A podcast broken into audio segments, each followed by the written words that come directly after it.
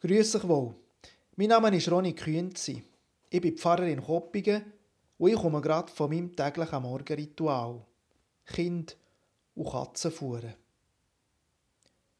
Wo sich vorhin eine von den Katzen nach dem Essen in ein feisteres Loch hat verzogen, da ist mir gerade ein Gedanke für das Wort zum Tag gekommen. Seit wir sie haben, beobachten wir das immer wieder. Unsere Katzen suchen nicht unbedingt die besten Aussichtsplätze, sondern versteckte, geschützte Eckeli. Irgend in einem Schaft oder im Sitz auf einem Guckeli. Oder sie verstecken sich auch gern zum Spielen unter einem Teppich. Auf jeden Fall gehen sie gern dort her, wo uns Menschen in der Regel nicht sehr wohl wäre. Oder liegt ihr gern unter einem Teppich? Natürlich ist das ihrem Instinkt geschuldet. Dunkle, enge Höhlen bieten Schutz vor grösseren und aufdringlichen Finden. Die Dunkelheit als Schutz, das passt auf die nachtaktiven Katzen, aber definitiv nicht auf einen Mensch. Zumindest nicht auf die mit einem guten Leumund. Das Feistere passt den meisten von uns nicht so weder als pechschwarze Nacht, noch als zwielichtige Gesinnung oder als Gefühl im Herz. Wir suchen das Licht und glauben, ob philosophisch, religiös oder ganz praktisch, dass im Hellen das Gute zu finden ist, der rechte Weg in die Zukunft oder auch einfach der unfallfreie Gang in Keller. Aber Stimmt das immer?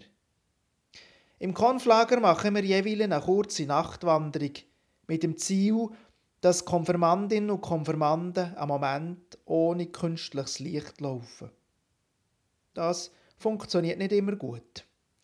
Der Drang, die Taschenlampe anzuknipsen, für die fremde, konturlose Feistere auszuleuchten, die ist gross. Dabei machen aber die Erfahrung, dass der Weg im blendigen Licht von diesen neuen LED-Lampen überhaupt nicht besser sichtbar ist.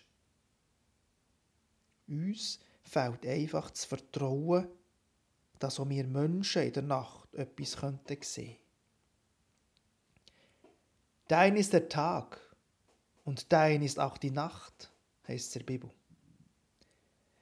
Nächtliche Erlebnisse im übertragenen Sinn, also Durststrecken, Phasen, wo wir unseren Weg nicht mehr klar erkennen können, das sind vielfach Momente vor Besinnung, wo ihren Sinn erst im Hinterdrein offenbaren. Manchmal braucht es einfach einen langen Schnuff, die Feistere auszuhalten. Und manchmal braucht es den Mut oder den Pfupf, in genau diese dunklen Katzenhöllen zu geraten und sich umzuschauen genau herzuschauen.